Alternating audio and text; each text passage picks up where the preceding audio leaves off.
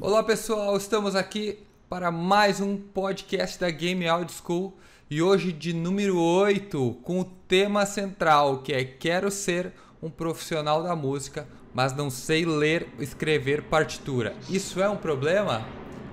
Hoje, para discutir esse assunto, temos novamente o César aqui com a gente. Dá um oi pra gente Fala, aí. César. Beleza? Estamos aqui hoje. E um convidado muito especial que é o Leandro Gardini. Vou Boa. apresentar ele para vocês. Então, o Leandro, ele estudou com músicos de Hollywood. Vou, vou citar o nome deles aqui, é Scott Smalley. Me corrija se eu estiver falando errado. Conrad, Conrad Pope e o compositor Christopher Young e o pianista brasileiro Antônio Bezan. Só músicos fera aí na parada. Ah, estudou, ah, est- tem um estudo aprofundado sobre o John Williams, que eu vi já essa, essa palestra que é muito legal. Tirou primeiro lugar no concurso internacional lá em Berlim, premiado como compositor do ano pela APCA. E destaques para as trilhas de Sebastian Voodoo e Sputnik. É um currículo bem pesado esse aí, hein? e aí, Leandro, como é que tá? Fala pessoal, tudo bem? Obrigado pelo bom. convite, Felipe, César. Legal. Legal aí para todo mundo. Obrigado aí pelos ouvintes por estarem acompanhando todos nós. Show. Seja bem-vindo. Seja bem-vindo. Valeu! Então, logo, logo depois da abertura do programa, já estaremos de volta para conversar com o Leandro. Já já voltamos.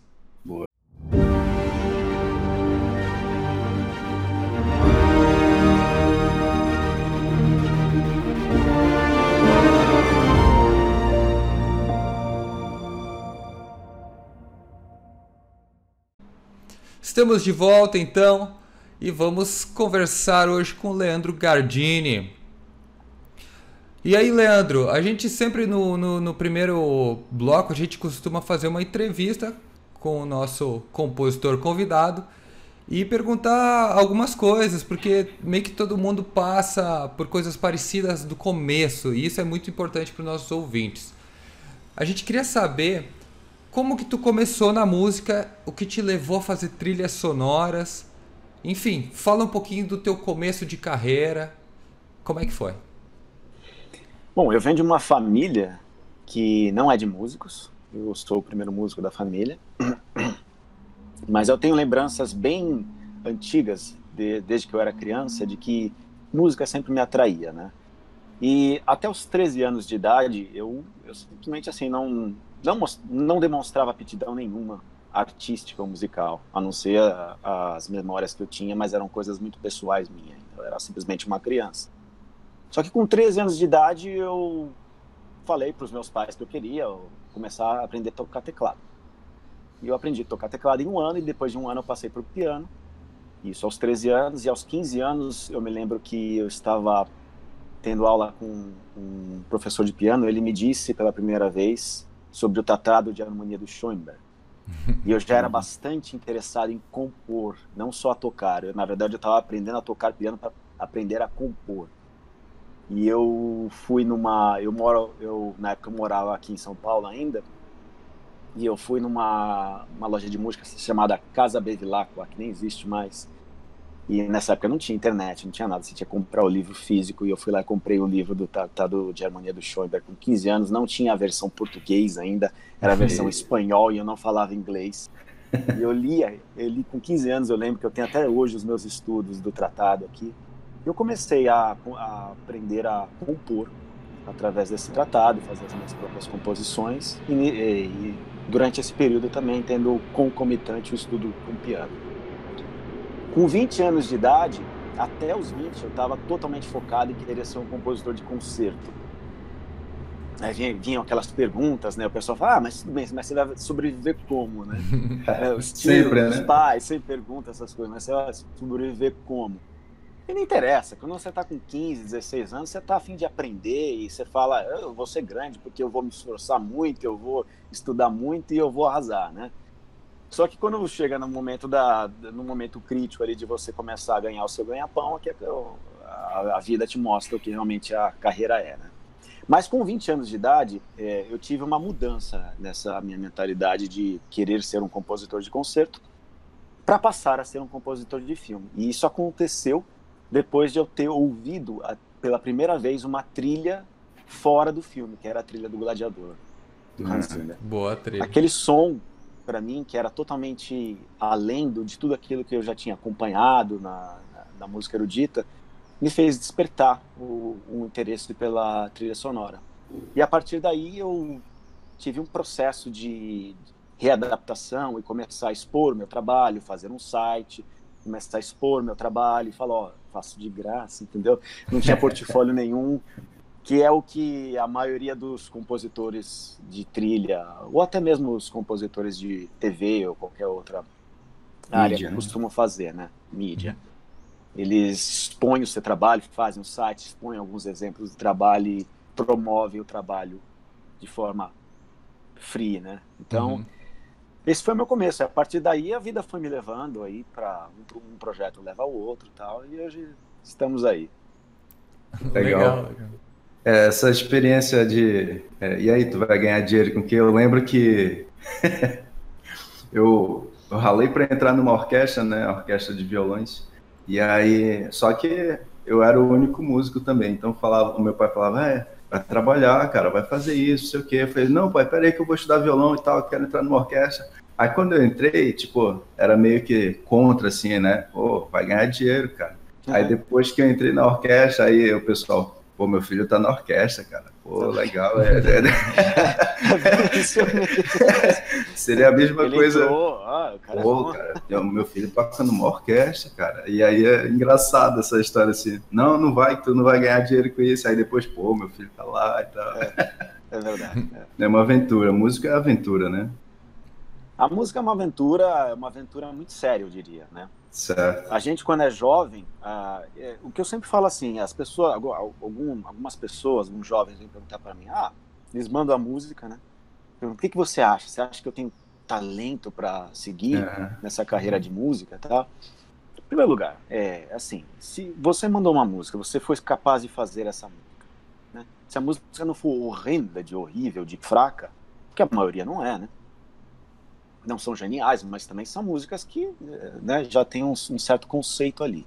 Sim. Se você foi capaz de fazer essa música, sim, a aptidão você tem. Mas isso não é suficiente, né? Então, assim, você está agora é, é, considerando fazer música, porque você, porque você já viu todos os lados bons do que a música te, te proporciona, né? Mas agora, para assim, eu não posso responder para eu, eu, eu falo para a pessoa, eu não posso responder para você se você deve ou não seguir música. Quem deve responder é você. Você já viu todos os lados positivos de seguir música. Aham. Agora você vai ver todos os lados negativos. Procure pelos lados negativos. Você é capaz de suportá-los. Se a resposta for sim para todos, aí sim. Manda você tá- bala, né? Você tá bom para seguir na carreira de música. Então é, é, é uma resposta que assim nós temos, temos que encontrar dentro de nós, né?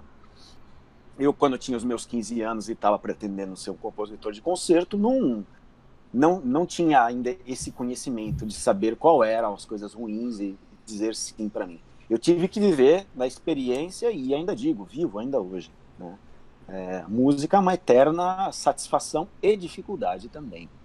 Total. A gente fica achando que é, os grandes compositores é, de trilha, Hans Zimmer, John Williams, estão lá só se deleitando no, no, na- no, no que a música proporcionou para eles? Claro que não. Né? A vida deles não tem nenhum glamour é, diário, como a gente imagina. A vida Aham. deles é ali no, Ralando. é, escrevendo música ali todo dia, né? E resolvendo problemas que aparecem no dia a dia. Então é isso. Como toda carreira, né, na verdade, não é só com música, que a música realmente tem muitos poréns, né? Ela, ela nos faz apaixonar desde criança, né? É, mas é, tem os seus poréns. É, a arte em si, né? Tem arte seus poréns si. que é, é uma carreira muito informal. né? Apesar da gente tentar fazer a formalização da Uhum. carreira com sindicatos, enfim, organizações por aqui e por ali, ninguém paga o que está na tabela, né? A gente trabalha de Uhum. graça ainda. Uma coisa também que é bastante importante pontuar, eu falei agora de do, citando nomes, John Williams, Hans Zimmer, não é o caso deles, mas, por exemplo, James Horner. Pouca gente sabe, James Horner, mesmo depois de consagrado, ainda fazia alguns curtas-metragens de graça. Ninguém sabe disso. Mesmo. Entre os projetos, ou às vezes até durante os grandes projetos de blockbuster dele, ele fazia alguns curtas de graça. Por necessidade? Não. Ele fazia por amizade uhum. as pessoas que tem lá. Mas um dos nomes que você citou, Felipe, no começo, com quem eu estudei, que é o, que é o David Bloomberg, é, estudei com ele, ele ele já compôs e já, já arranjou para Barbara Streisand, para Herbie Hancock, para Michael Jackson, Steve Wonder, enfim, eu posso ficar aqui falando muitas coisas. E ainda, aos 60 e poucos anos, um pouco antes dele falecer, ele ainda fazia trabalhos de graça, assim como todos os outros grandes contatos dele. Sim. Então, é, é, essa coisa da música, é, a gente ter o nosso glamour, ah, agora eu já cheguei no topo e aqui eu só vou me deleitar com dinheiro e os meus fãs, né? Uhum. Tudo vai fluir de uma forma muito, muito é, natural. Não, isso realmente não acontece, pelo menos com a maioria das pessoas. Tem os seus poréns, mas a carreira é muito gratificante, eu diria.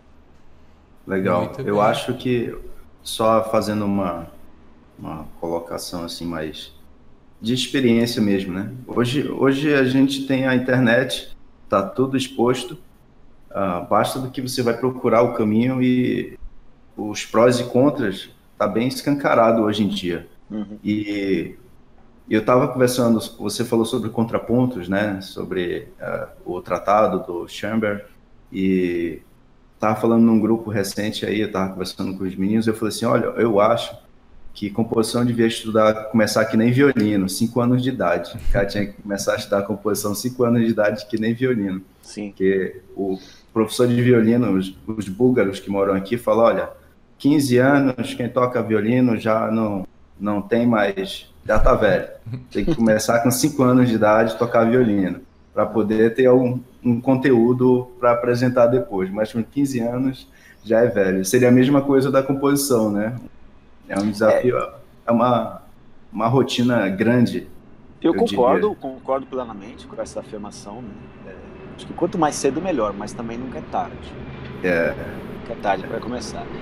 A, a, criança tem uma.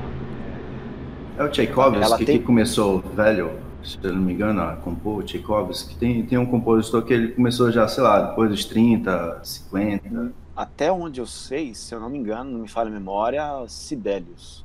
Sibelius. Começou aos 50, se eu não me engano. É, né? É, mas não, não, não tenho certeza. É, Mas na, busca todos, todos, os outros compositores, pelo menos os, os grandes, né? Eles começaram é, antes dos 13, né? Eu comecei Sim. tarde, eu, eu, considero que eu comecei tarde. Tarde, sim, mas é nunca, nunca tarde suficiente uhum. para não começar, né? Mas então, me, me corrija se eu estiver errado. O próprio John Williams começou entre era 28, 30 anos, mais ou menos, não?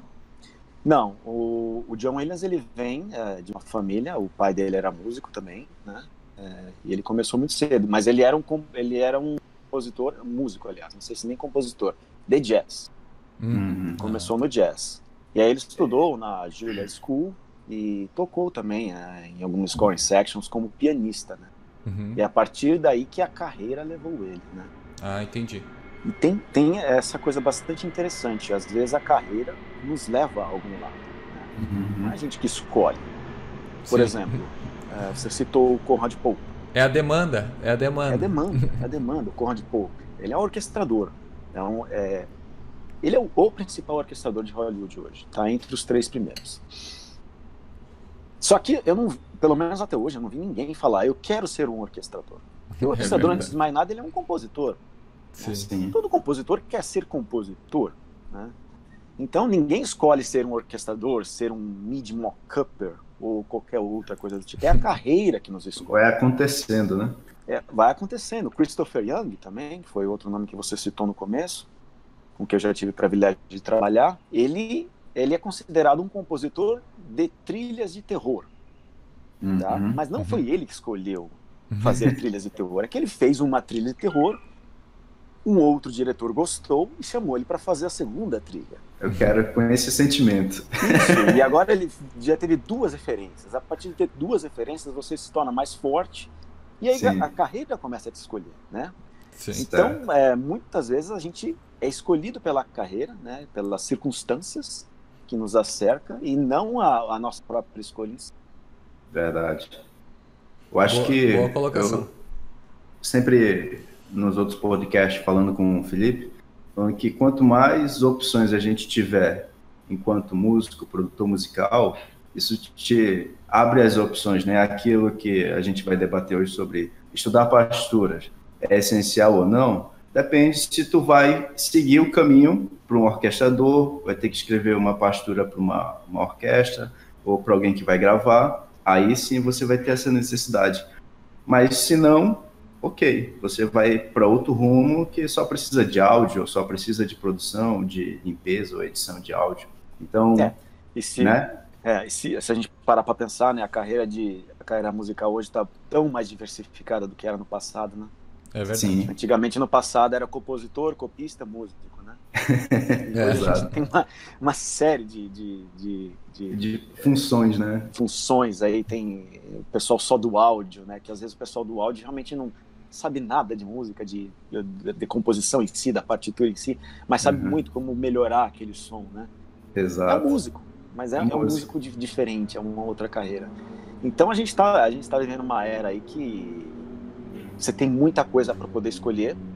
A maioria das pessoas, como nós, escolhemos a composição, né, em si, tal, uhum. mas é, vai ser muito fácil e até proveitoso para todos que estão começando aí às vezes também deixar a carreira escolher. É lógico, sem tirar os olhos daquele seu sonho, né? Se você tem um sonho, tudo bem, tem esse sonho, é, nunca tira o foco dele, mas lembre-se também que você tem um, o teu ganha-pão ali do teu dia a dia, você criar experiência, criar tatos com as pessoas também, isso é muito importante. Com certeza. Legal. Ok, muito legal. E agora, Leandro, eu ia te pedir para que tu nos contasse um pouquinho alguns pontos da tua carreira que tu considera que foram marcos importantes, que deu, às vezes nem ao, claro que tem o lance do, de ganhar prêmios, com certeza são marcos importantes, mas às vezes o músico sabe algum um ponto que para ele virou a jogada, alguma coisa que leu, que estudou, ou um trabalho que fez que não teve grande repercussão, mas foi uma experiência importante Uh, e claro, também os prêmios. Eu queria que tu comentasse um pouquinho eh, de pontos que para ti foi muito importante na tua carreira. Olha, acho que o primeiro ponto que eu posso frisar é aquele que eu falei. É, até os 20 anos eu pretendia ser um compositor de concerto. Foi quando o Hans Zimmer me abriu a, as portas para a trilha sonora. Uhum.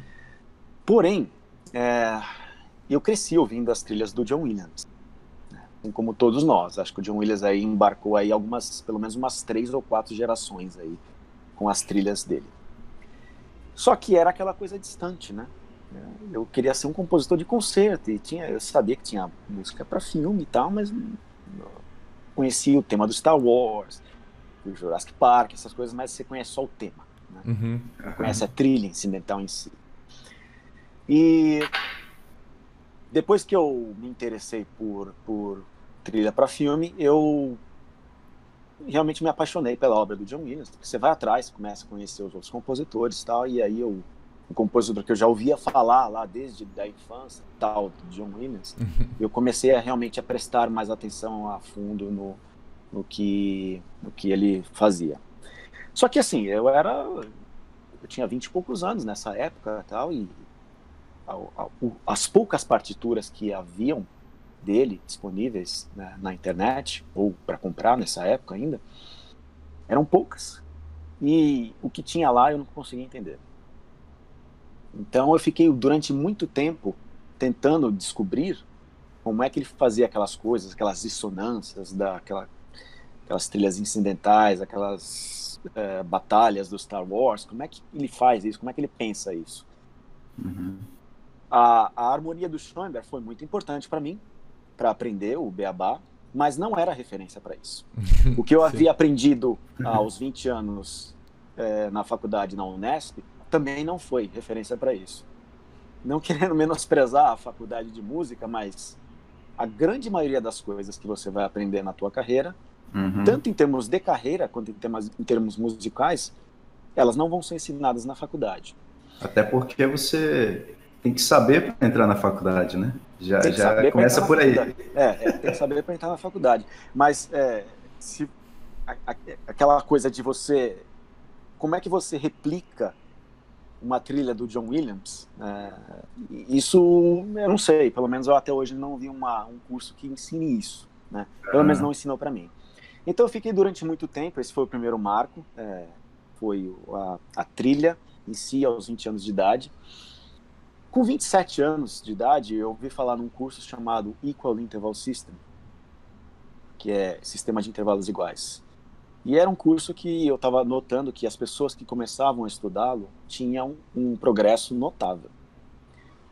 E eu fiquei ali durante um tempo matutelando, alguns meses matutelando, só vendo lá, porque o curso, na verdade, ele era ministrado via Skype na época e custava 100 dólares a aula. Então é um investimento que você tem que pensar um pouco antes de começar, né? Se for para uhum. começar, é para terminar.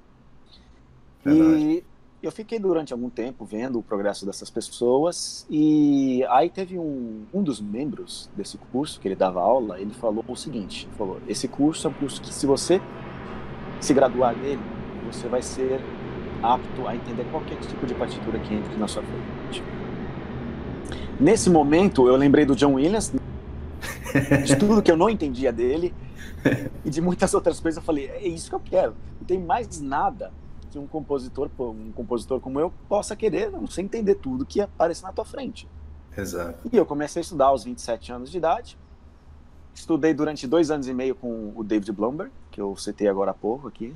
É, e foi uma evolução notável. Assim, me abriu novas portas, novos universos, eu diria, para a música. E eu até consegui fazer muita adaptação da minha linguagem erudita para a linguagem cinematográfica. Mas, voltando, como sempre, não existe um curso que seja que te ensine tudo. Nada te ensina, te ensina tudo, né? Nem mesmo a vida te ensina tudo.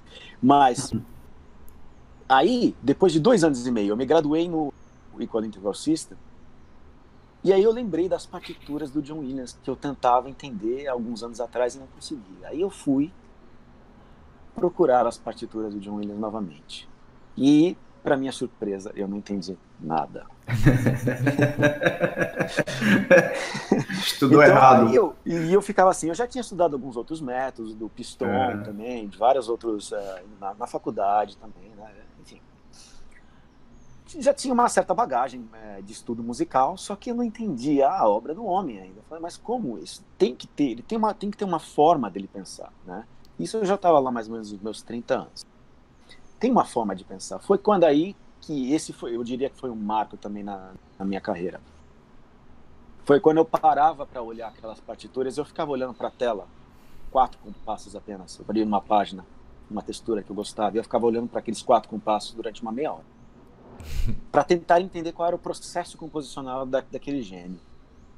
E eu comecei a ver alguns padrões. Né? Eu acho que aquilo está pensando dessa forma. E eu ia lá e escrevia. Escrevia é, uma redação mesmo, assim, de, uhum. não uma redação, um parágrafo.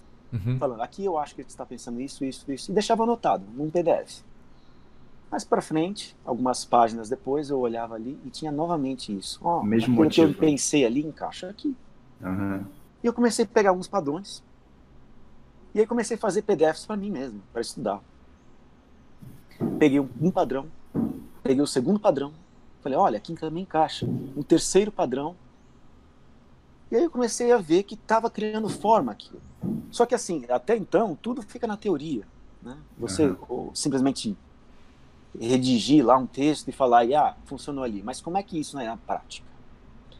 Essa já era uma época, é, coisa de 10 anos atrás, em que os samples já estavam já estavam desenvolvidos o suficiente para você fazer uma orquestração, né? Sim. Foi quando aí que eu falei, eu vou pegar essas ideias dessa forma de pensar e vou aplicar na minha música, vou ver se funciona. E aí eu aplicava e funcionava. É isso mesmo. Aplicava outro e funcionava. Então aí comecei a ver que eu estava no caminho certo. Então para mim, o outro grande marco também foi ter empreendido esse estudo na obra do John Williams e ter, entre aspas, entendido a mente do compositor. Sim. Eu hoje tenho um projeto que é The John Williams Compositional Techniques, que é, a princípio era um projeto que era um livro, para ser escrito um livro, mas provavelmente ele vai ser transformado em um curso da minha escola. Então Legal. são grandes, são esses pontos chaves aí que acho que até me estendi um pouco falando sobre eles, mas eu, eu procurei colocar aí o, o, os detalhes mais importantes. Então um, um dos pontos importantes na tua carreira tu considera essa pesquisa que tu fez, que tu parou para fazer análise sobre um músico que tu tinha de referência, anotações e tal. E isso aí te transformou. As pessoas não viam isso, mas tu sabia que aquilo estava te transformando, dando uma virada. Certamente. Certamente. O meu trabalho do Avatar, é, aquelas seis cenas que eu fiz, a rescore do Avatar, 90% do que tem ali é tudo baseado no que eu aprendi na técnica do John Williams. Muito bom, legal. Muito bom. Você estava, eu acho que é, falando sobre o estudo da partitura, sobre o material que você se aprofundou para estudar, seria a mesma coisa você estudar Arnold Schoenberg, certo?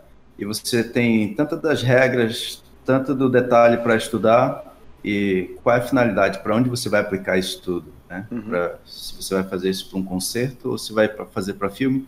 E acaba que muita. Eu tenho os dois livros, eu tenho o de contraponto dele, eu tenho o de harmonia, que é uma Bíblia.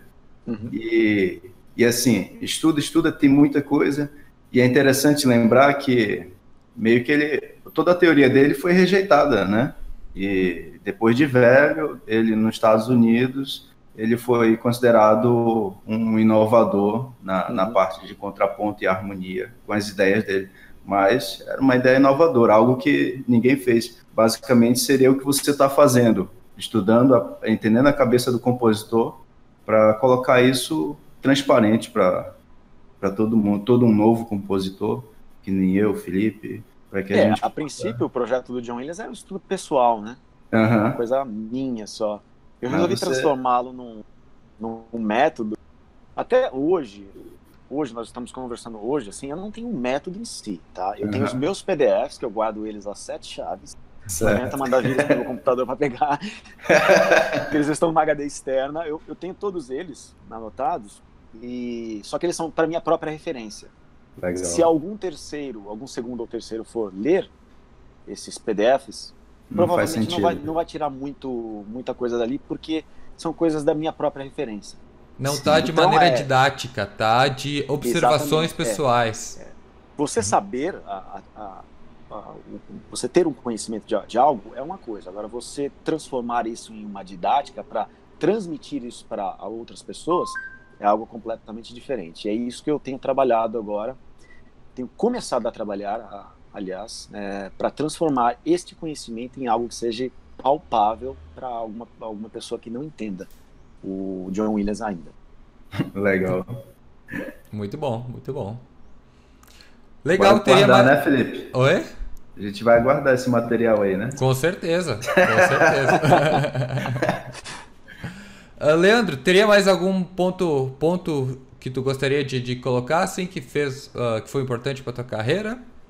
Não, tem os, uh, o, os, os, prêmios que recebi, né? O os prêmio prêmios. APCA em 2011, que eu recebi como compositor revelação também. E eu diria que especialmente também o, o, uh, o, o curso de Berlim. Né? Ah, eu, posso, eu posso fazer uma pergunta e de repente pode ser um item interessante para a gente aqui. a tua ida para os Estados Unidos se deu por motivo composicional? Quero estudar fora, entender os caras de perto, é, acho que fechou no Brasil, vou vou abrir novos horizontes lá fora. É, Como então, é seria até injusto eu não citar isso, né? É, em 2015, eu fui fazer o Hollywood Workshop em Viena. É um workshop que eles fazem em Viena. Certo. E um dos tutores do workshop era o Christopher Young. E lá eu mostrei minha música para ele. Né?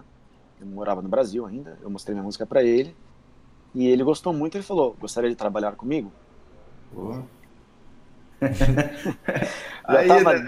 já tava tanto tempo querendo ir para lá, eu, lógico, o que, que eu respondi, né? Então, assim, um ano depois eu tava lá. Eu me mudei para Los Angeles. E aí eu, eu, eu, trabalhei com ele durante um tempo e foi, foi um período bastante enriquecedor para mim também. Aprendi muita coisa lá também. Legal. Los Angeles é, é, é, uma dinâmica totalmente diferente do, da do Brasil aqui. Sim. É, lá, quando, quando eu cheguei em Los Angeles, eu, eu me sentia como se eu fosse o último compositor de trilha a ter chegado naquela cidade. É, que era curioso, porque todo mundo, o que tem de compositor lá, é, sem falar o, os atores, os diretores, enfim, os produtores, né? Mas quando eu falo é, essa atores, diretores, produtores, músicos, eu não estou falando o pessoal de Hollywood, eu estou falando o pessoal que, assim como eu, estava chegando, estava uhum. tentando entrar, né? Saquei. Eu ia numas festas que não eram festas de músicos, eram festas comuns. Eu falava, ah, Hello, my name is Leandro. Hello, my name is uh, John. Não sei o que. Ah, what do you do? Ah, I'm a film composer. Oh, you are a film composer. I'm a film composer. Então, assim, você tinha, você tinha esse tipo de, de situação acontecendo, né? É, você encontrava gente da mesma, pessoas da mesma carreira, Sim. É, ali em um, um, em um meio que não tinha nada a ver com. E era muito comum isso acontecer. Então, eu me senti como se fosse o último compositor a chegar lá. A concorrência lá é bastante grande, eu diria. Imagino. E, ponto, e, o, e o ponto bom e o ponto negativo dessa concorrência? O ponto bom é que as que pessoas precisam sempre, se né? aprimorar de todas as formas. Né? É, você precisa se aprimorar como músico para poder se destacar, você precisa se aprimorar como conduta profissional para você poder se destacar. E né? o próprio ambiente, o próprio local, local tem mais cursos, talvez, por causa disso também? Tem, tem, tem mais, eu diria eventos, uhum. não cursos, porque a maioria dos cursos hoje são todos online, então você, Sim. independente de onde você está, você consegue. Mas eventos, eventos musicais, tem praticamente são praticamente diários lá. Tá? Evento não, não, não é o que falta lá, tem muito evento, meeting, greets, né? enfim, tem uma série de coisas. Tá? Quando é screenings também tem muitos. Então é uma cidade bastante enriquecedora em termos de, de é, da, da, da, do meio artístico. Ela te, te enriquece bastante e, e, e, é uma cidade também com bastante concorrência. Então assim, esse é o ponto bom da concorrência. Uhum. Você tem que se aprimorar a sua conduta. Você tem que é, lá o código de conduta de Hollywood é assim, é falar inglês, mas acho que vocês vão entender. Duas coisas você tem que ter em mente. Be on time and deliver on time. Então, se marcarem alguma reunião com você, esteja lá a tempo. Certo. Marcar, marcar a reunião às três da tarde não é três e cinco, não é coisa de brasileiro, três e quinze. Entendeu? Chega lá a tempo. E deliver on time. Se você falhar no projeto. Eles têm todo um cronograma. Até o dia tal tem que estar pronto isso, tem que estar pronto aquilo, tal, assim. Se você falhar, uma vez que você falhe, a sua reputação vai cair consideravelmente. Eu não vou citar nomes aqui, mas eu já vi que tem algumas pessoas lá que estão mal da perna justamente por isso, porque não. Estou falando de compositores de Hollywood, tá? Não uhum. entregaram a tempo o trabalho. Então, é, esse é um dos pontos que é, é, é bastante importante. Então, você, isso tudo você aprende lá. Agora, o ponto ruim do, do, da concorrência é a concorrência em si, né? É um mercado super saturado uhum. hoje. É, você, eu diria que você tem mais, você tem mais compositores do que demanda, uhum. mas faz parte. Enfim, esse é um dos pontos ruins que a pessoa tem que considerar antes de se tornar um compositor de trilha também. Com certeza. Legal. O que eu vejo é, dos grandes compositores que estão em Hollywood é, é Hollywood, na verdade, é para onde vão todos os compositores que querem competir por uma vaga nos grandes filmes, né? Assim aconteceu com o John Paul, né? Que é, é inglês, né? E o, o Jank Excel, né? Que é uhum. alemão, ele é alemão? É o que que ele é? Croata? Ele é alemão, acho que ele é alemão. Alemão, né? O Hans Zimmer né? Que é alemão também. É. E essa galera. Tá mais, tá mais americano que alemão, mas tudo bem. é. Todos eles migraram para Los Angeles, né? Para Hollywood, exatamente. Claro que uh, a gente pode pensar num lado macro, que é ele enquanto compositor querer estar tá lá para competir, para, né? E ele pelo pelo conteúdo que ele gera, gerou em, enquanto trabalho, levou ele até Hollywood, né? É, e eu vejo eu acompanho, como você falou, é um mercado que tem muitos compositores, tem muito compositor para pouco filme, né? Para um filme tem 30 compositores aí super tops que o cara fica tipo aquele, eu quero esse, eu já percebi o seguinte, não sei se você pode confirmar, mas mesmo que eu tenha 10 compositores bons, mas eu preciso de uma característica de composição que só esse cara faz. Uhum. Tipo, eu, eu, já vi que o John Paul faz a animação e, e é a cara dele. Eu vejo vários filmes, eu vou olhar, foi o John Paul que fez porque é a animação. Uhum. Música de jazz eu vou olhar, pô, já vi, já percebi que é esse cara aqui. Então, já, uh, os incríveis, né? Pô, falei, esse tema é sensacional, vou ver quem fez esse vou ver, é o mesmo cara que fez o jazz de outro filme. Então uhum. começa a perceber que, apesar de serem compositores, mas cada um se dedica a um estilo, talvez seria isso, ou tem a possibilidade. Não, isso aí que você está falando tem tudo a ver com, com aquilo que a gente discutiu agora há pouco. A carreira uhum. escolhe você. Que levou. É. É, é. Então, é, essa visão que a gente tem do John Paul ser um compositor de animação, animação, na verdade é que a carreira escolheu ele. Provavelmente ele não fala, não, eu quero ser um compositor só de. Não né? É que é isso como você está falando aí, é, você acabou vendo ele num filme, se você fosse o diretor, você ia chamar o John Paul para fazer a sua animação. Com certeza. Então é, é bem curioso, tá vendo? A gente tá vendo agora a perspectiva do outro lado. Né? É. Mas a carreira escolhe a gente mesmo. Legal, Seria legal. um luxo, né? Seria um luxo pra gente poder escolher só os filmes que a gente quer fazer. Mas é, nem os grandes compositores são assim. Sim, sim, imagino. Legal, então. Uh, com esse bate-papo agora a gente encerra o primeiro bloco e logo logo estaremos para o segundo bloco. Já já voltamos. Você conhece a Game Audio School? Não? Então irei apresentá-la. A Game Audio School é uma escola especializada em áudio para games.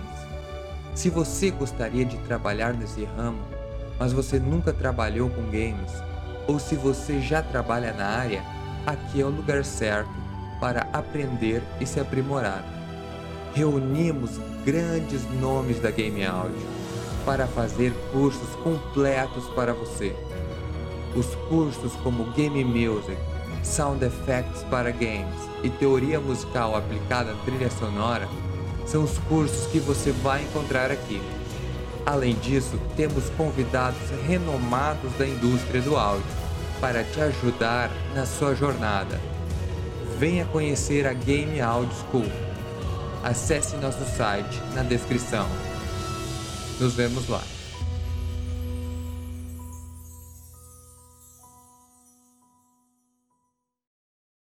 Estamos de volta agora para iniciar o bloco 2. E agora a gente vai ver com o tema que é Quero ser um profissional da música mas não sei ler e escrever partitura. Isso é um problema?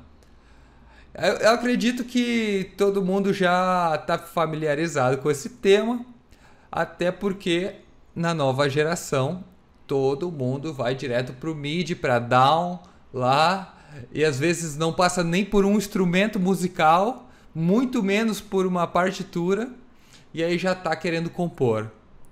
E aí, pessoal, o que vocês têm a dizer sobre. Eu já vou dizer assim: primeiro, tem que tocar um instrumento. Se não toca o instrumento, não, não. Cara, vai com calma. Não é hora de compor ainda. Vai tocar um instrumento. Vai aprender música, teoria musical e técnicas do instrumento de um piano, de um violão, principalmente o instrumento harmônico. Primeiro passo.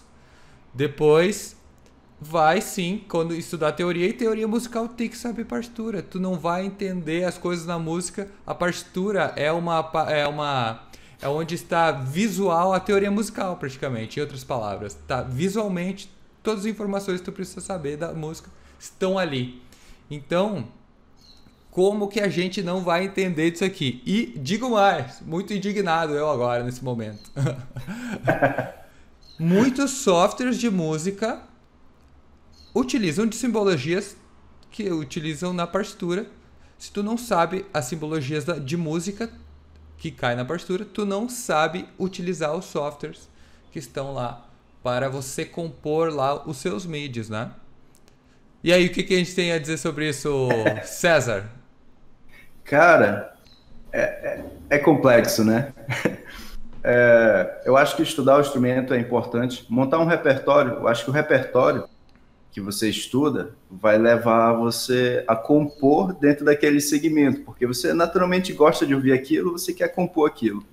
Então, se você passar para o passo de composição, possivelmente você é, vai compor dentro daquela característica. Então alguém vai falar, pô, tua música parece muito com isso aqui, pô, é legal e tal. E aí começa a ter uma, uma identidade. É claro que não é o ideal, é, é uma honra ser comparado com grandes compositores, mas você sempre quer fazer a sua identidade, né? Eu acho que é importante, assim como qualquer teoria, eu sempre, eu quando dava aula de violão, eu falava para os meus alunos, olha, é, você quer tocar violão? Ok. Aprenda a teoria para você não ficar perdido por aí, porque você precisa fundamentar aquilo que você faz na prática. Ou seja, você, você é um músico prático? Ok. Aprenda a teoria para explicar para as pessoas por que, que tu faz isso. Seria a mesma coisa você entender a partitura. Você tem uma partitura, mas não entende nada, né? O Gardini, estudando a cabeça do John Williams, fazia as anotações dele para entender a complexidade que era o projeto. E eu acho que isso funciona de, de uma forma geral, né? Você tem que ter a teoria e, claro, a partitura, ela vai entrar no momento em que você acha que precisa expandir e se você vai expandir para o lado que necessita dessa partitura. E eu acho que é válido para conhecimento próprio, mas se você vai trabalhar nesse mercado, assim como tínhamos, é, abrimos o diálogo para falar sobre é, o mercado vai te levar para esse lado. Se, se, alguém te pedir para fazer um musical que precisa da partitura e você é um, um, compositor excelente, mas nunca trabalhou com partitura, você perdeu o trabalho porque não tem esse nicho, né, esse segmento, ou essa opção. Né? O que, que você acha, Gardinho? Eu, eu, eu acho que seria isso, no meu ponto de vista. É, o, os compositores que não, não leem partitura, que eu creio que são a maioria hoje, uhum. é, eles encontram uma forma, né? sempre encontram uma forma. É, aqueles que não, não, não escrevem partitura acabam contratando um copista que pegam a MIDI que eles, que eles fizeram e transforma isso numa partitura. Uhum. É válido? Claro que é válido. Mas o que eu falo é o seguinte: existem muitos bons compositores que não leem partitura. Uhum. Vamos falar o Hans Zimmer. A gente que não gosta dele fala que, enfim, ele é um charlatão. Tá? Eu acho um exagero falar isso. Ele é um bom compositor. Isso para mim é inegável. Mas quando a gente traça um paralelo entre John Williams e Hans Zimmer, é, entre John Williams e Hans Zimmer, a gente vê a diferença. Existe uhum. um abismo entre os dois. Né? Um é um grande compositor e o outro diria que é um gênio. Sim. Então, uh, você pode sim ter grandes progressos sem escrever uma partitura, sem saber escrever uma partitura. Hans Zimmer e tantos outros exemplos tem por aí. É, mas, se você quiser desenvolver o seu talento, o seu potencial ao máximo, a partitura é absolutamente necessária. Né? Então, não tem como você é, ter um, é, ser um orquestrador de primeira linha sem saber partitura. Em primeiro lugar, orquestração não se faz no dó. Isso é praxe. Ah, mas eu faço as minhas orquestrações lá, todo mundo dá, tá tudo orquestrado bonitinho e tal. Não, o que você está fazendo ali, desculpe falar, mas o que você está fazendo ali é colocando elementos orquestrais um em cima do outro. Uhum. Uhum. Orquestração se faz é na partitura. Tá? É, pode ser até um pouco meio polêmico isso que eu vou falar, mas quem lê partitura, quem faz orquestração em partitura sabe muito bem do que eu estou falando. Orquestração é feita em partitura. O que a gente faz no dó é a produção da música. Uhum. Eu tenho curso de orquestração MIDI em que eu designo orquestração MIDI, né? E nesse curso eu, eu bato muito nessa tecla.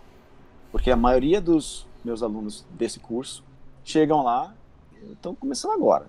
Toco, como o Felipe falou, não toco nenhum instrumento, não toco nada, estou chegando lá.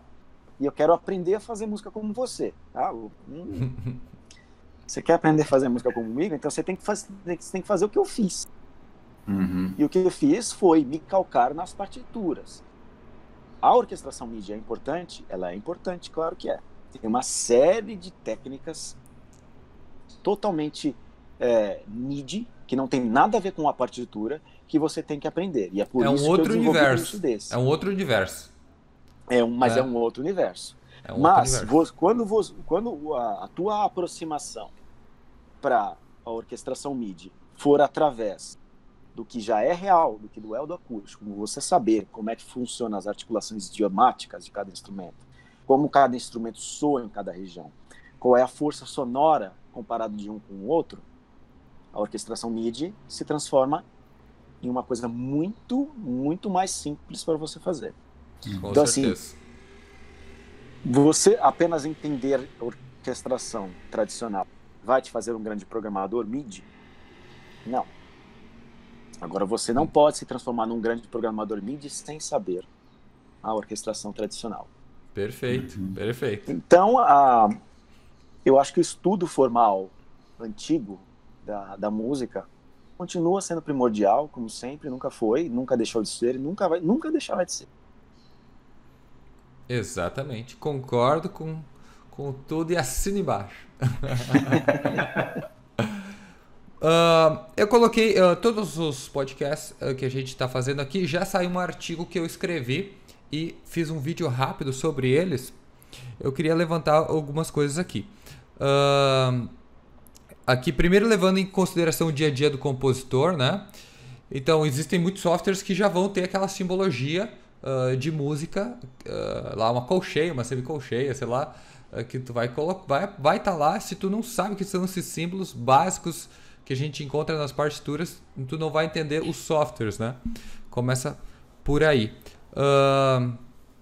E também, se tu almeja, ah, o cara aqui a gente é uma escola focada ao público de games. Se tu quer um dia fazer um game AAA, esses caras já estão, já estão não, continuam fazendo ah, músicas com orquestras reais. Tu vai sair do teu mundinho MIDI para ir para uma orquestra real e tu tem que estar preparado. E aí, se tu não, não souber a partitura, ou vai ter que cair nessa que o Leandro falou, vai ter que contratar gente, né? Uh, para fazer. Aí depois tu não sabe nem corrigir se o cara tá. ah, tu não sabe né, se o cara tá escrevendo errado ou não, tu não tem como verificar. Vai só confiar, ó, o cara fez pra mim, tá tudo certo. Sabe? Tu- e tu vai ficar na mão ali, ah, na mão dos outros, né? Então, se tu gosta de ter controle da tua carreira e tu quer chegar um dia a fazer um AAA, é fundamental. Ah, a menos que tu queira ficar lá em jogos. Não vou nem. ah, não vou dizer, talvez o que eu vá dizer pode ser meio complicado. Mas vamos dizer que a pessoa quer ficar só nos jogos indies, que não vai precisar gerar uma partitura e tal. De repente até pode funcionar, não entender de partitura. Ah, aí de repente não lida tanto com a orquestra. Ah, pode ser que não, não, não precise ah, de partitura. Mas isso vai. a parte de composição, quando a gente está estudando composição, se tu não meio que enxerga as coisas na partitura, a- a- os intervalos e tal, parece que no MIDI não é a mesma coisa de enxergar. Na partitura fica tudo mais claro quando tu tem a, Total. o- né? Total, né? Tu, tu vê as notas se relacionando ali e tal, é mais direto a duração e tal, ao invés de vários quadradinhos coloridos, que funciona, funciona, dá pra fazer, dá pra fazer. Mas a gente, ah, a gente, que nem tu falou, não é legal a gente pular o estudo formal da música e a gente ir direto pro MIDI. Claro que experiências, né, coisa a gente vai fazendo, vai e no dia a dia eu vou, eu vou ser bem sério, eu lido muito pouco partitura. Ah, eu escrevo mais partitura que eu leio também. A minha leitura é muito pior do que a minha, do que escrever para mim. Eu escrevo mais. E também não lido tanto. Eu, eu lido mais com, com o MIDI direto. Acabo que a partitura não é tão essencial no, no momento que eu tô. Mas foi crucial para mim entender música no meu estudo E para os meus estudantes, todo mundo estuda comigo, eu faço questão de ensinar a partitura, porque as coisas começam a ficar claras na música. Ah, então é isso. Ah, então é por isso. Aí começa a aparecer aquelas dúvidas uh, que, que o estudante tem, tá tudo ali na partitura que, que antes era tudo uma, uh, uma é, confusão. É a, gente, a, gente, a gente costuma falar assim, é, por que, que eu vou escrever a partitura, mas o, o cliente está me pedindo é, a música para daqui a 48 horas. Uhum. Por direto, né? Mais, sim, mais rápido. Sim, sim. Lhe garanto que um dia que você é, se torne fluente na, na partitura, e isso eu estou falando de uma coisa mais orquestral, tá? Que é a minha especialidade. As coisas se tornam mais dinâmicas quando você escreve a partitura. Uhum. Uma vez eu fiz uma demonstração isso com um cliente meu. Ele não sabia ler partitura. Falei, então vamos fazer o seguinte: me manda uma MIDI sua. Ele mandou a MIDI, uma música dele, e eu escrevi a partitura. Uhum. Na semana seguinte, eu escrevi a partitura entre a, as duas sessões de consultoria que eu Na semana seguinte, a gente se encontrou para a próxima sessão. E eu falei aqui: Isso aqui é um. Era um. Tinha 30 segundos. Que era um jingle que ele tinha feito. Eu vou fazer esses 30 segundos menos de e vai ser muito rápido. Vou te mostrar como. Então eu peguei a partitura, mostrei para ele a partitura, que para ele aqui aquilo era, era grego, né? Entendia uhum. nada. Uhum. E eu fui mostrando, ó, essa linha aqui é a linha do cello. Então eu vou tocar, tocava a linha do cello toda, toda. 40 minutos eu fiz. Praticamente assim, é, o produto final. Só faltava uns retoques ali de expressões e coisas do tipo. A questão é que quando você sabe quando você já escreveu a partitura e você tem uma certa dinâmica em partitura também, né? isso é importante falar, uhum. você já sabe toda a sequência de notas que você tem do começo ao fim. Uhum. Então fica muito mais rápido tudo aquele, todo aquele tempo que você investiu na partitura compensa depois na hora de você programar. Sim. Eu tenho uma aula, tenho uma sessão da aula do meu curso para falar justamente só por isso, como é que é, é o meu, o meu approach, como é que eu uhum. faço deixar a coisa mais dinâmica escrevendo partitura.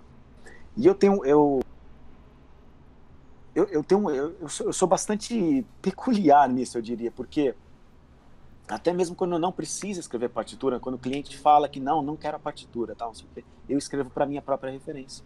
Uhum. Eu estou fazendo agora, vou começar a fazer uh, um tutorial sobre uma das obras do, do John Williams, do Hans Zimmer, que não tem partitura, não encontrei a partitura.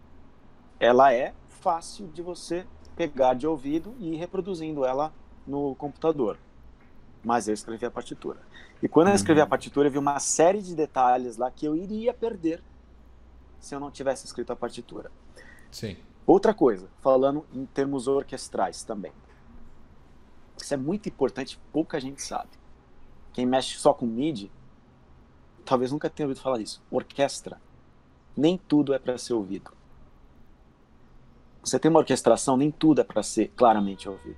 Algumas uhum. coisas são só para serem sentidas. Perfeito. E a pessoa que não tem o costume de ler a grade orquestral, acha que, por exemplo, as madeiras não estão tocando, vê aquela, vê o, os metais berrando lá de uma, e uhum. as cordas também, tá, tá, tá, tá, fala, não tem madeira tocando, tá tocando e tá tocando alto, tá? Só que você, elas estão ali só para serem sentidas e não para serem ouvidas. Então aí você vê erros do tipo o cara compôs para violino 1, violino 2, cello e contrabaixo, cadê a viola? Não tem viola. O que, que, as, que, que as, as madeiras estão fazendo? Tem madeira também. Não, não quero som de madeira. madeira, vai ir aquela flautinha aguda lá, não gosto disso. então tem uma série de, de, erros que a gente vê é, nesse mundo das pessoas que, que compõem é, direto no dó, né? É, é, uma, é bastante limitante você compor direto no dó, eu diria. Sim. Eu. Isso que você falou de sentir o instrumento. Eu, eu tava lendo uma partitura, eu acho que era do Homem-Aranha, se eu não me engano. Recente, né? Aí eu tava acompanhando, botei o áudio da trilha, botei lá, procurei, achei a trilha e coloquei a. Aí eu tava lendo a partitura, eu falei, égua, não, tem não, não tá soando madeira, mas está escrito. Exatamente. Está escrito aqui um monte de, de é, fagote, clarinete, mas eu não estou ouvindo aí. Não tipo, eu tinha que talvez se concentrar mais para tentar achar dentro da, do áudio. Mas estava escrito, eu falei, que estranho, eu falei, porque eu queria ler e queria ouvir, agora entrou o fagote, mas não entrou o fagote. um, um dos, dos exercícios mais proveitosos que a gente pode fazer é isso que você fez, colocar o é. áudio e acompanhar na partitura. A gente vai ver que ali a gente já está vendo que tem uma série de coisas que está acontecendo ali na partitura uhum. que a gente, a nossa percepção, a, só o áudio não não não não capta. Então é Sim. é sempre importante ter o, o, visual. Como o Felipe falou, quando você tem a, a, a trama do, do, da, da grade ou simplesmente da, do chart, né, que é se for jazz ou coisa da banda, assim, uhum. quando você tem aquela trama visual na tua frente, o teu controle da composição é muito maior. Muito maior. Sim. Legal.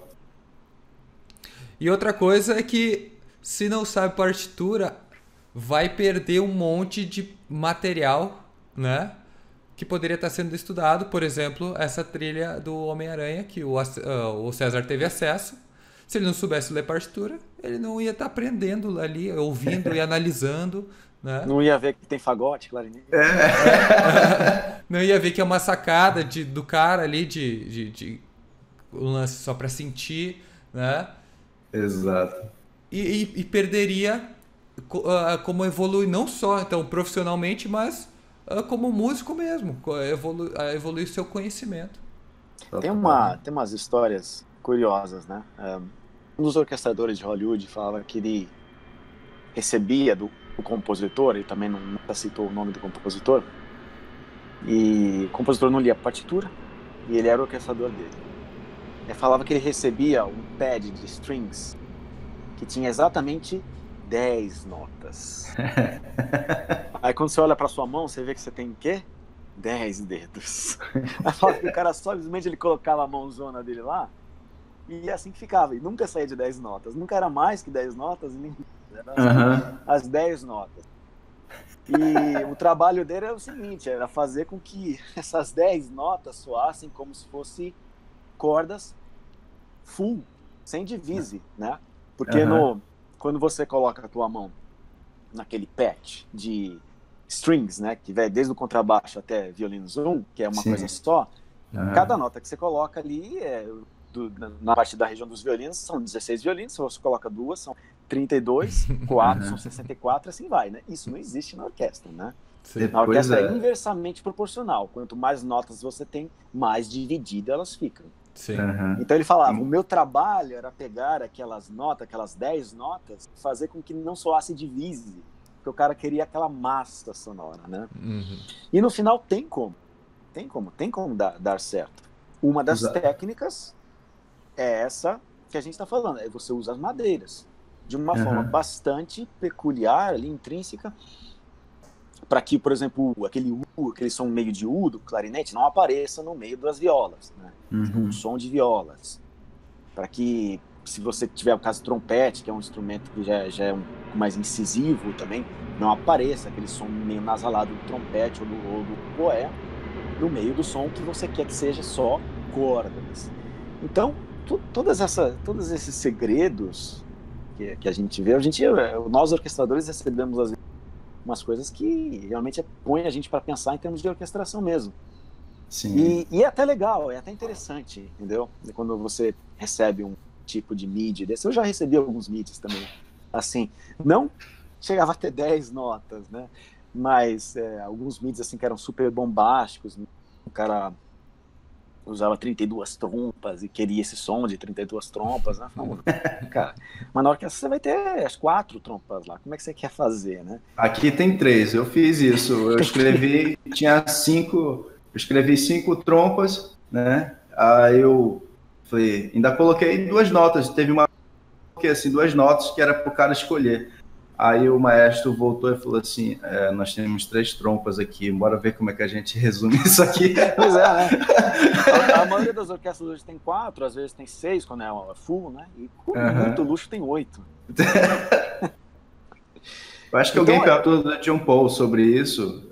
ele colocou uma grade, uma partitura dele, e tava quatro, era oito, né, Horsley que perguntou, isso é tradicional de orquestra ou não é? E aí ele tava explicando pro cara que são casos e casos, né?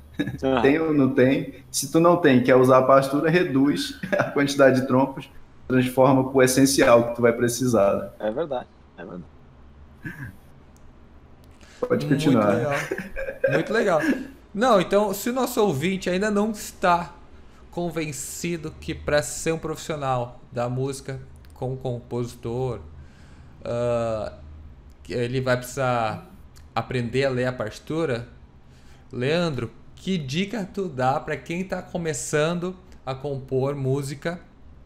Uh, é, quais são os primeiros passos que tu, que tu diria para esse cara? Uh, e, e, pelo que a gente conversou aqui, sim, uh, estudar partitura é um deles. Né? A primeira dica que eu dou é procure o Felipe para aprender a tocar partitura, aprender a ler partitura. tá certo. Sim, é, mas é totalmente sério isso aprender a, o primordial. Né? A música mudou muito com a tecnologia, mas o beabá não. A forma de se aprender música é, não, não, basicamente não mudou. A gente aprende música desenvolvendo ouvido, fazendo exercício de percepção, fazendo exercício de solfejo, tá, tá, tá, é chato, mas é isso aí. Aprendendo a ler partitura, depois do lá vem o si, e tem que no começo tem que contar mesmo, degrauzinho ali para saber, uhum. enfim, tudo isso. Fazer escalinha, se você está estudando o seu instrumento, fazer escalinha, tal. Música é muito legal, mas não é só curtição o tempo todo. Né? A não ser que você queira ser um músico só para pegar ali os teus amigos e juntar no churrasco no fim de semana, tudo bem, tá? Mas mesmo assim também ainda precisa ter uma certa disciplina. Então, disciplina no tradicional. Uma vez que você já tenha um certo domínio na disciplina do tradicional, você vai poder, é, enfim, começar a mexer com essas outras coisas. É, uma das coisas que eu, é, a gente estava falando sobre orquestração também, até esqueci de falar, muitas vezes a composição, eu recebo muitas composições que composicionalmente são fracas, né? a melodia é legal, tal, a ideia é legal, mas composicionalmente são fracas. E a pessoa vem me perguntar sobre mixagem e equalização eu falo que na minha já, música. Já está pensando lá na frente. Tá pensando lá na frente. Eu falo hum. que na minha música eu não equalizo nem mix. Isso aí tem gente que faz um ponto de interrogação, mas como isso? Não, eu não equalizo nem mix na minha música. Então o que, que você faz para soar bem? Eu não sei, nem sei. Você pode julgar que a minha música não soe bem, não sei. Para mim soa, uhum. não sei. Enfim, depois vai lá e ouve. Mas a, a questão é que quando você tem uma composição bem estruturada, equalização e mixagem é apenas uma questão de correção. Uhum. Isso eu estou falando de música para orquestra, tá? Agora, se você estiver compondo para uma banda, por exemplo, banda de rock, né? Se você não microfonar a voz, só a bateria já encobre a voz. Então, você precisa ter a mixagem, equalização e tudo isso. Mas no mundo da música acústica, música de jazz também é um outro exemplo, né? você, eu, eu pelo menos, é, a, a, minha metodologia é de não mixar e não equalizar. Existe sim um, cuidado com os volumes, cuidado com as, com as frequências, mas é apenas com uma questão de correção. Então, aquele que já está bem calcado na, em aprender a música da forma tradicional, vai sim se dar muito bem nessa questão de equalização, mixagem, isso aí, depois uhum. depois. Mas primeiro, concentre-se no tradicional. Tá Legal. certo. Dicas valiosas. Tudo anotado aqui, pô. tudo anotado, tudo anotado. tá gravado. É. Tá gravado. certo, muito obrigado, uh, César e Leandro, pela participação. Esse programa foi muito legal. Tenho certeza que para os nossos ouvintes também é um conteúdo muito valioso. Certeza. Uh, César, onde a gente pode encontrar o teu material para dar uma olhada, uh, caso alguém queira conhecer um pouquinho mais do teu trabalho? Legal, legal. Eu tô pelo Instagram, César Concert, tô posto meu material pelas redes sociais. Tem um site, estou reformulando, estou colocando algum material lá. E vai demorar um pouco ainda para estar tá bem atualizado, mas estou pelo Instagram, Facebook, César Lima, César Concert, vai, vai achar meu material ou alguma coisa do que eu vou reformular depois da aula de tirar online, subir de novo depois da aula do Gardini. Fazer mais correções. E é isso aí. Certo. Uh, Leandro, aonde a gente pode encontrar teu trabalho? Pessoal que está curioso para ouvir um pouquinho ou de repente uh, se inscrever no teu curso. Meu site, leandrogardini.com, só leandrogardini.com. Tem lá boa parte dos trabalhos que eu fiz. Tem o canal no meu canal no YouTube. É só no YouTube digitar Leandro Gardini, você vai achar lá. É a primeira achada do YouTube. E tem também a gardinischool.com, que o César também está lá, ele faz parte do, do curso lá. Gar, é, gardinischool.com, onde eu tenho, atualmente, eu estou vendendo curso de, de orquestração MIDI. É uma orquestração de, no mínimo, 12 semanas. Tem mais de 30 horas de, de aula lá para orquestração MIDI. E também tem outros cursos aí que estão para serem lançados o ano que vem. Estamos aí com uns projetos legais. E é isso. E tem o meu, meu e-mail também que você pode mandar lá pelo celular, tanto da Gardini School quanto do leandrogardini.com. Pode mandar para mim entrar em contato. Estou à disposição. Tá Show. certo. Muito obrigado. A, a Game Audio School e eu agradecemos. também para quem quiser saber um pouquinho mais dos cursos da Game Audio School, dá uma acessada lá no site. Uh, também só botar no Google Game Audio School ou www.gameaudioschool.com para quem quer conferir um pouquinho do meu trabalho. Eu tenho o Instagram também, que é Hitzel Felipe, ao contrário, meu sobrenome na frente. Também tenho o Facebook, só botar lá Felipe Hitzel. E também meu site www.felipehitzel.com. Tem uma guiazinha onde tem minhas trilhas e também tem uma guiazinha dos meus cursos lá das aulas. Certo, muito obrigado a todos que escutaram até Deixa eu aqui. só mandar um abraço, desculpa interromper, mandar um Diga. salve é pro Teoli, grande compositor, grande amigo. Obrigado, Felipe, obrigado, César. Foi muito bom falar com vocês. Com Legal. certeza, nós que agradecemos e aprendendo com você que foi uma grande honra. Prazer. E eu acho que só agregou valor ao nosso podcast. Era um dos convidados que a gente estava aguardando aí. Difícil falar com o cara, né, Felipe? Mas. Mas deu tudo certo. É, o, Leandro, o, Leandro, é o Leandro é uma simpatia, sempre me tratou muito bem. Desde a gente se conheceu pessoalmente lá no, no Hollywood. Legal. Sempre, e foi muito tranquilo, sempre muito, muito prazeroso trocar uma ideia com ele. Show, perfeito. Obrigado, pessoal. Espero que eu tenha contribuído aí para o projeto de vocês.